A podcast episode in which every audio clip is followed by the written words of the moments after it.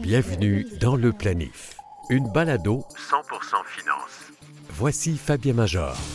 Bienvenue au balado Le Planif, le premier balado franco consacré exclusivement à la planification financière.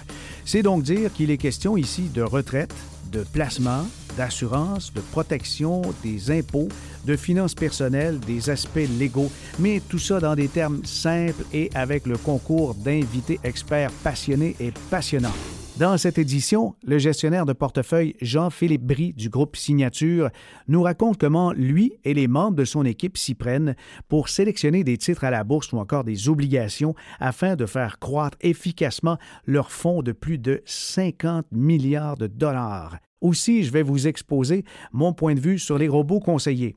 Est-ce qu'ils se comparent à C3PO de la guerre des étoiles ou à Terminator? Devrions-nous leur faire confiance pour la gestion de nos économies durement gagnées? Mathieu Garriépi sera des nôtres pour expliquer en détail le rôle du notaire dans la rédaction d'un contrat hypothécaire. Faut-il obligatoirement que ça passe par un notaire? Le planif.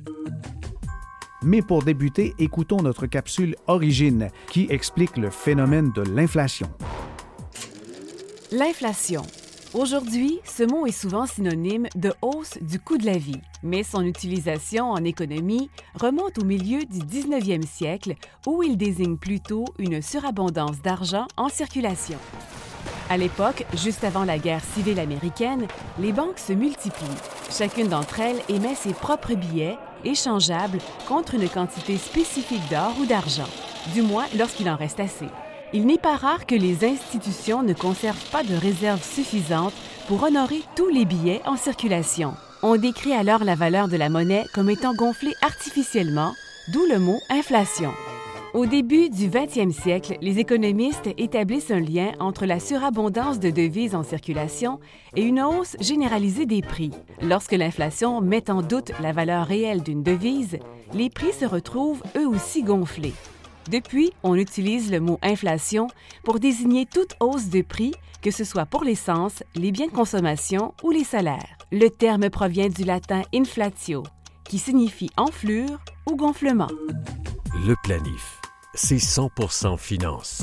Jean-Philippe Brie, gestionnaire avec le groupe Signature, est avec nous et nous parlons maintenant du travail du gestionnaire dans le quotidien avec la sélection des titres. Définitivement, Signature est un gestionnaire actif et non passif. Tout à fait. Qu'est-ce que ça implique comme tel en termes de travail? Donc en fait, euh, savoir que Signature est, est organisé peut-être un peu différemment de certains autres gestionnaires. En fait, on n'a pas de généraliste en tant que tel, on a des spécialistes. Ça veut dire en gros que on a des individus avec leurs équipes sectorielles et c'est eux qui choisissent leurs meilleures idées pour peupler les portefeuilles. Donc, on a Stéphane Champagne, par exemple, qui est le chef de la consommation. Des exemples de sociétés ah, dans ben, le domaine? regarde, c'est Nestlé, c'est Unilever, c'est Procter Gamble, c'est Coca-Cola. La consommation courante. Consommation courante. Et donc, il se, il s'occupe de ça et il a, il a son équipe avec lui. Il voit régulièrement des sociétés. Il faut savoir aussi qu'on a une certaine taille. hein, Oui, une tantôt, cinquantaine de euh, milliards. Donc, quand les sociétés viennent à Toronto, bah, généralement, on est euh, parmi ceux qui veulent voir parce qu'on est des investisseurs à long terme. On n'est pas un hedge fund. On cherche pas. Des coups d'argent rapides. Voilà. Pas on- ne cherche pas les coûts, les coûts rapides. On cherche justement à être des investisseurs à long terme. Et donc, on est très attrayant et euh, très intéressant pour, euh, pour les sociétés. C'est ce qu'ils veulent. Mais c'est un point intéressant parce que l'investisseur autonome a tendance à, à aller chercher ses informations dans les journaux, sur le web, dans les forums. Et du côté institutionnel, vous recevez des visites de dirigeants d'entreprises. Est-ce que ces visites sont à ce point déterminantes dans le choix des actions? En fait, c'est déterminant dans la mesure où on veut toujours rencontrer la direction avant d'investir dans la société. C'est-à-dire qu'on veut avoir une bonne idée de, de- des, des individus qui gèrent la société. Parce que je pense qu'on a envie d'une certaine confiance, non seulement dans leur stratégie, mais aussi dans leur capacité d'exécuter.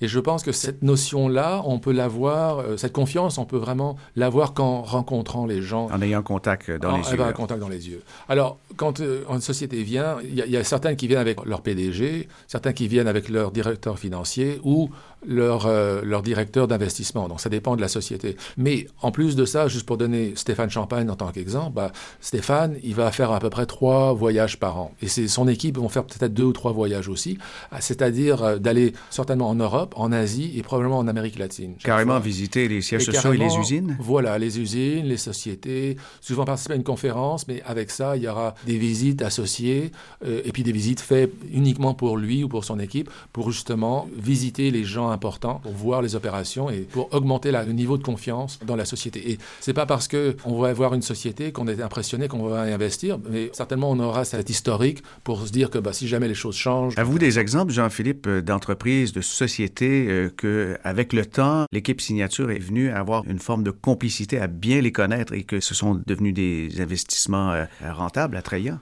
Alors, je pense qu'un bon, un bon exemple, c'est euh, peut-être ExploreNet. Hein, c'est une euh, société donc, qui, au Canada qui fait justement... Euh, c'est relié, je crois, à Shaw Communication. Oui, je crois que c'est Voilà, c'est ça, c'est ça. Et puis, ils font surtout l'Internet en zone rurale. En région, c'est ça. En région. L'Internet par satellite. voilà, c'est une société qu'on a financée au départ au niveau obligataire. J'ai parlé de Stéphane Champagne pour les actions, mais on a son homologue quelque part du revenu fixe. Hein, et donc, c'est une société justement qui avait émis des obligations pour se financer. Et donc, on a été, on a participé participé à ça au niveau euh, obligation. Et quand ils ont fait une émission en bourse, on a participé aussi. Donc voilà, c'est ce genre de complicité qu'on peut avoir. On l'a aussi souvent avec des sociétés euh, pétrolières ou minières hein, avec lesquelles on a des contacts. On a historiquement des proches collaborations avec euh, des sociétés comme Brookfield Asset Management aussi. Brookfield, l'immobilier, l'infrastructure. Et ça, c'est très présent. Mhm. Hein. On a des produits à revenus élevés où il y a principalement l'immobilier, les infrastructures et des obligations de rendement élevées. Donc avec beaucoup de ces sociétés, on aura euh, des conversations, par exemple, pour dire, bah voilà, on est intéressé à peut-être faire une restructuration de notre dette, on est peut-être intéressé à faire une acquisition, quelle serait votre réaction et dans quelles conditions vous serez prêt à investir? Donc ça, c'est l'avantage qu'on peut avoir en ayant une équipe un peu plus, étoffée, parce qu'on a une plus grosse équipe, et bien entendu, des fonds importants à, à gérer. Et que dites-vous à un investisseur qui regarde un fonds équilibré et puis il constate qu'il y a un pourcentage important de revenus élevés et qui envoie comme ça, ah ben, les obligations, c'est pas payant? Ça peut être attrayant selon vous? Ça dépend du contexte. Juste par exemple, il y a un an, on pensait que les taux allaient continuer à remonter. Hein. Le 10 ans aux États-Unis est arrivé jusqu'à 3,3 Et aujourd'hui, même pas un an plus tard, on est quasiment à 2 mm-hmm. C'est vrai que ça paye très peu en termes de rendement, mais avec les plus-values, qu'on a pu voir juste en un an, ça a été malgré tout une, une progression importante. On pourrait spécifier qu'il y a deux parties dans une obligation. Il y a donc euh, le coupon qui verse l'intérêt et la valeur comme telle de l'obligation va varier selon l'offre et la demande. Et de ce que je comprends euh, dans l'exemple, Jean-Philippe, c'est que la valeur de la demande a fait progresser l'obligation en tant que telle, même si le coupon est faible, mais vous dégagez un rendement supplémentaire qui peut euh, parfois dépasser les 4% Absolument. Alors, si on est dans une période plus défensive, où on craint justement un ralentissement, la déflation, etc., je pense que les obligations, même des obligations qui sont à faible rendement, restent malgré tout une protection. Absolument. Pour une voiture, euh, impossible d'en acheter une sans frein. Hein? voilà. Depuis quelques années, les Canadiens peuvent choisir dans leur REER et CELI des placements qui sont administrés par des algorithmes, c'est-à-dire des programmes informatiques qui rééquilibrent les proportions déterminées de différents fonds indiciels qu'une institution aura présélectionnés pour vous. Au Canada, des représentants en chair et en os doivent cependant valider en ligne ou par téléphone la pertinence du choix des clients et compléter les questionnaires et documents d'ouverture de compte. Ce n'est donc pas tout à fait des robots conseillers comme on le constate avec cette description. Mais à qui ça s'adresse? Le fait que presque tout se fait par Internet ou via une application de téléphone, les interactions et interventions humaines sont réduites au minimum. C'est donc parfait pour ceux qui aiment se débrouiller par eux-mêmes avec un soutien minimaliste. Et comme les solutions de portefeuille sont très, très simplifiées, voire simplistes, euh, je crois que ce type de placement convient surtout à ceux qui ont très peu d'économies à investir. Autrement, la diversification commencera à devenir problématique. En limitant le contenu des portefeuilles aux indices boursiers à la mode, l'investisseur ne pourra exposer ses capitaux aux sociétés qui sont en croissance hors de la vue de la foule ou bien sélectionner uniquement des entreprises les mieux gérées et bien capitalisées. Ben oui, à première vue, les robots conseillers en fonction chez nous au Canada semblent peu gourmands en frais, mais avoir le peu de valeur ajoutée, le peu de services, payer 0.5, 0.75 ou même 1.25 sur l'actif confier, c'est quand même très, très cher. N'oubliez pas, ces robots ne vous feront pas de plan financier, de plan fiscal successoral, d'analyse de vos assurances, des conciliations avec vos régimes collectifs, des stratégies de décaissement, de la répartition euh, stratégique en fonction des changements économiques et politiques. Voyez un petit peu comment parfois ça peut devenir assez complexe.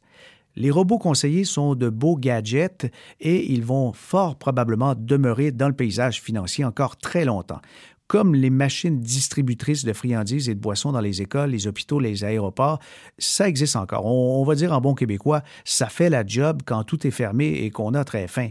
Faites le test de la machine distributrice avec un café, une soupe, un sandwich ou une salade de fruits. Ben, je parie ma plus belle chemise que ce que vous préparez à la maison prend beaucoup plus de temps, a bien meilleur goût et est probablement moins dispendieux. Et si vous manquez de temps, ben le resto offre un rapport qualité-prix euh, supérieur.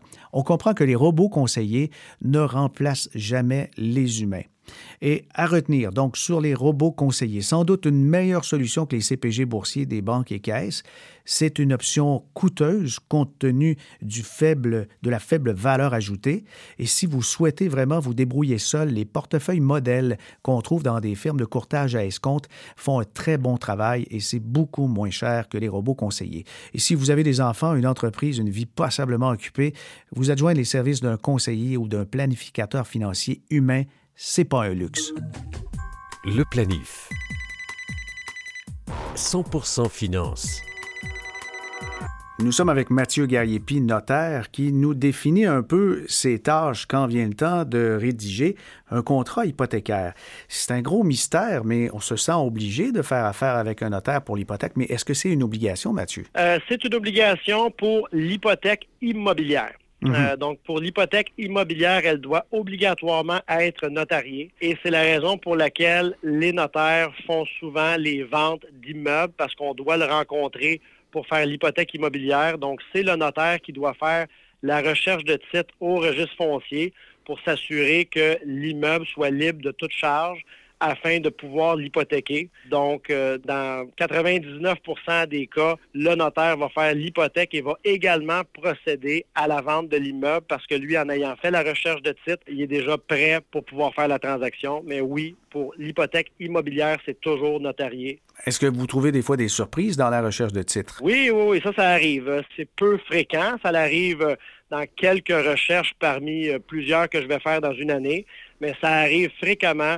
qu'on va pouvoir trouver, euh, par exemple, une, épouse à l'époque, euh, il y a fort longtemps, qui devait consentir à l'acte et qu'elle n'a pas signé. On peut voir des différences dans les mesures, dans les lots qui ont été vendus à l'époque et quels qu'ils sont devenus aujourd'hui.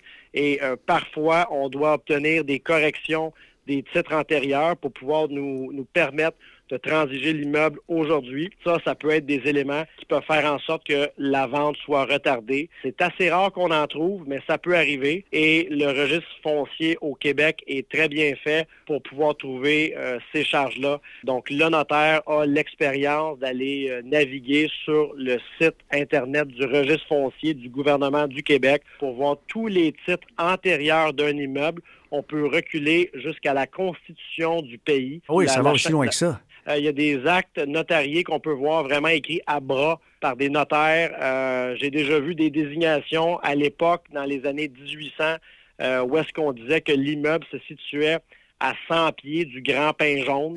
Mais aujourd'hui, on s'entendra que ça peut être difficile de retrouver le Grand Pain Jaune. Donc, ah avec des désignations comme ça, ben là, il faut voir aujourd'hui qu'est-ce que c'est devenu. Et là, il y a aussi ben, également les arpenteurs géomètres qui travaillent avec le registre foncier pour venir établir les lots qui sont publiés au registre foncier. Donc ça, c'est un autre élément. on peut voir vraiment tous les lots au registre foncier avec le plan qui est publié sur euh, ce site-là. Euh, et on peut voir vraiment toutes les, les, chaînes de titres. On peut voir tous les titres antérieurs et voir les numéros de lots avec le graphique, les représentants. Et ça, la plupart des gens ne savent pas que ce site-là est ouvert au public. Mhm. Et euh, même le commun des mortels, même s'il ne fait pas une recherche de titre complète, succinctement, en rentrant un numéro de lot d'un immeuble qui nous intéresse, on pourrait voir certaines informations pertinentes assez rapidement. Et c'est là qu'on peut en apprendre sur un immeuble juste en regardant le registre foncier. Alors là, tu viens de dévoiler la source de plusieurs journalistes quand ils savent que les vedettes ou euh, telle personne, telle personnalité en vue a acheté ou vendu une propriété, c'est en, fouillant dans le registre. Exactement, parce que ce site-là est public et tous les citoyens du Québec peuvent y aller. Euh, il y a des frais pour euh, patauger sur le site. C'est certain qu'en tant que notaire, avec l'habitude qu'on a et l'expérience, on perd moins de temps et moins d'argent à naviguer dans le site. Mhm. Mais vraiment, euh, tous, tous les, citoyens québécois ont le droit d'aller voir au registre foncier exactement qu'est-ce qui se passe et justement, on pourrait se rendre compte qu'une célébrité a vendu un immeuble ou bien hypothéqué son immeuble et euh, ça, ça peut sortir en tant que potin dans les journaux. Euh, on l'a déjà vu. Mathieu Carriépi, notaire, est avec nous et on vient d'apprendre que le notaire, c'est un voyageur du temps parce qu'il peut reculer quasiment à la constitution du pays. Et puis, le notaire, euh, c'est un archiviste aussi, d'une certaine façon. Mais dans l'acte d'une hypothèque comme tel, est-ce qu'il y a beaucoup de personnalisation ou c'est beaucoup du copier-coller, là? Honnêtement, pour l'acte d'hypothèque, c'est assez standard parce que le notaire doit prendre les instructions de l'institution financière pour rédiger l'acte suivant qu'est-ce que l'institution financière décide. Donc, il n'y a, pas tellement de, paragraphes particuliers que le notaire doit rajouter. Essentiellement, euh, c'est les instructions de l'institution financière qu'on doit suivre dans l'acte et la plupart des actes d'hypothèque vont se ressembler. Euh, les éléments qui vont changer, ça va être évidemment la désignation de l'immeuble, le montant de l'hypothèque, l'état matrimonial des parties, et essentiellement, c'est à peu près ça que le notaire doit modifier. Pour le restant, c'est des documents juridiques assez standards qui ont été rédigés par des avocats, donc tout est bien ficelé là-dedans mhm. et on n'a pas vraiment le droit de changer une virgule de place. Mais euh, ce qui fait bondir souvent les premiers acheteurs, c'est de voir que s'ils ont négocié un taux hypothécaire avec la banque, je sais pas, à 3-4 puis mhm. au moment de la signature, on va voir un autre chiffre. On va voir des fois des gros chiffres comme euh, une hypothèque à 20 Pourquoi il y a un écart comme ça? Est-ce qu'on doit s'en inquiéter? Il ne faut pas du tout s'en inquiéter. Euh, il faut bien distinguer un prêt d'une hypothèque. Et trop souvent, les gens euh, associent le prêt avec l'hypothèque et ils, disent le prêt hypothécaire. Mais il faut bien comprendre que le prêt d'argent que l'institution financière nous prête a un taux d'intérêt qui est environ à du 3 ou 4% Et suite à ça, l'hypothèque, c'est vraiment le document juridique pour venir garantir le remboursement du prêt par le débiteur et le montant de l'hypothèque à 20% d'intérêt n'a absolument rien à voir avec le prêt que le débiteur devra rembourser à Mais pourquoi on écrit ce chiffre-là d'abord? On l'écrit de cette façon-là parce que si, par exemple, le débiteur a effectivement emprunté le plus d'argent qu'il peut emprunter garanti par l'hypothèque. Donc, par exemple, j'ai une hypothèque à 200 000 et le débiteur a effectivement emprunté 200 000 Qu'est-ce qui arrive avec une hypothèque? C'est que le débiteur, s'il fait défaut de payer son paiement par mois, il aura au minimum 60 jours pour remédier à son défaut. Donc, si par exemple, pendant 60 jours, le débiteur ne fait plus de paiement, ne paie plus de taxes municipales, plus de taxes scolaires, plus d'assurance, il ne paie rien par rapport à l'immeuble, et qu'au moment que l'institution financière arrive pour saisir la maison, le débiteur doit davantage que le 200 000 qui était garanti au maximum dans son acte d'hypothèque. à ce moment-là, l'institution financière va se baser sur son intérêt de 20% du montant de l'hypothèque pour venir saisir la maison au complet et recouvrer toutes les sommes qu'on lui doit. Mais dites-vous que les banques font des hypothèques depuis 150 ans et mhm. les banques ne perdent jamais. Donc, tous les dans, dans l'acte d'hypothèque, à peu près toutes les clauses sont en faveur de l'institution financière pour être certain qu'elle ne perde jamais d'argent. Fabien Major. Notre planitruc du jour met en lumière un biais de croyance très nuisible à l'atteinte de ses objectifs financiers. L'investisseur doit apprendre à se méfier de lui-même et de l'influence de l'effet de groupe. Depuis des décennies, on analyse les comportements des investisseurs en détail. Les recherches en financement comportemental démontrent que l'investisseur moyen tend à répéter des gestes et attitudes qui ne peuvent que lui nuire, dont suivre le troupeau. Imiter les agissements des autres sans toujours réfléchir fait partie de notre ADN. L'instinct grégaire est très néfaste pour l'investisseur.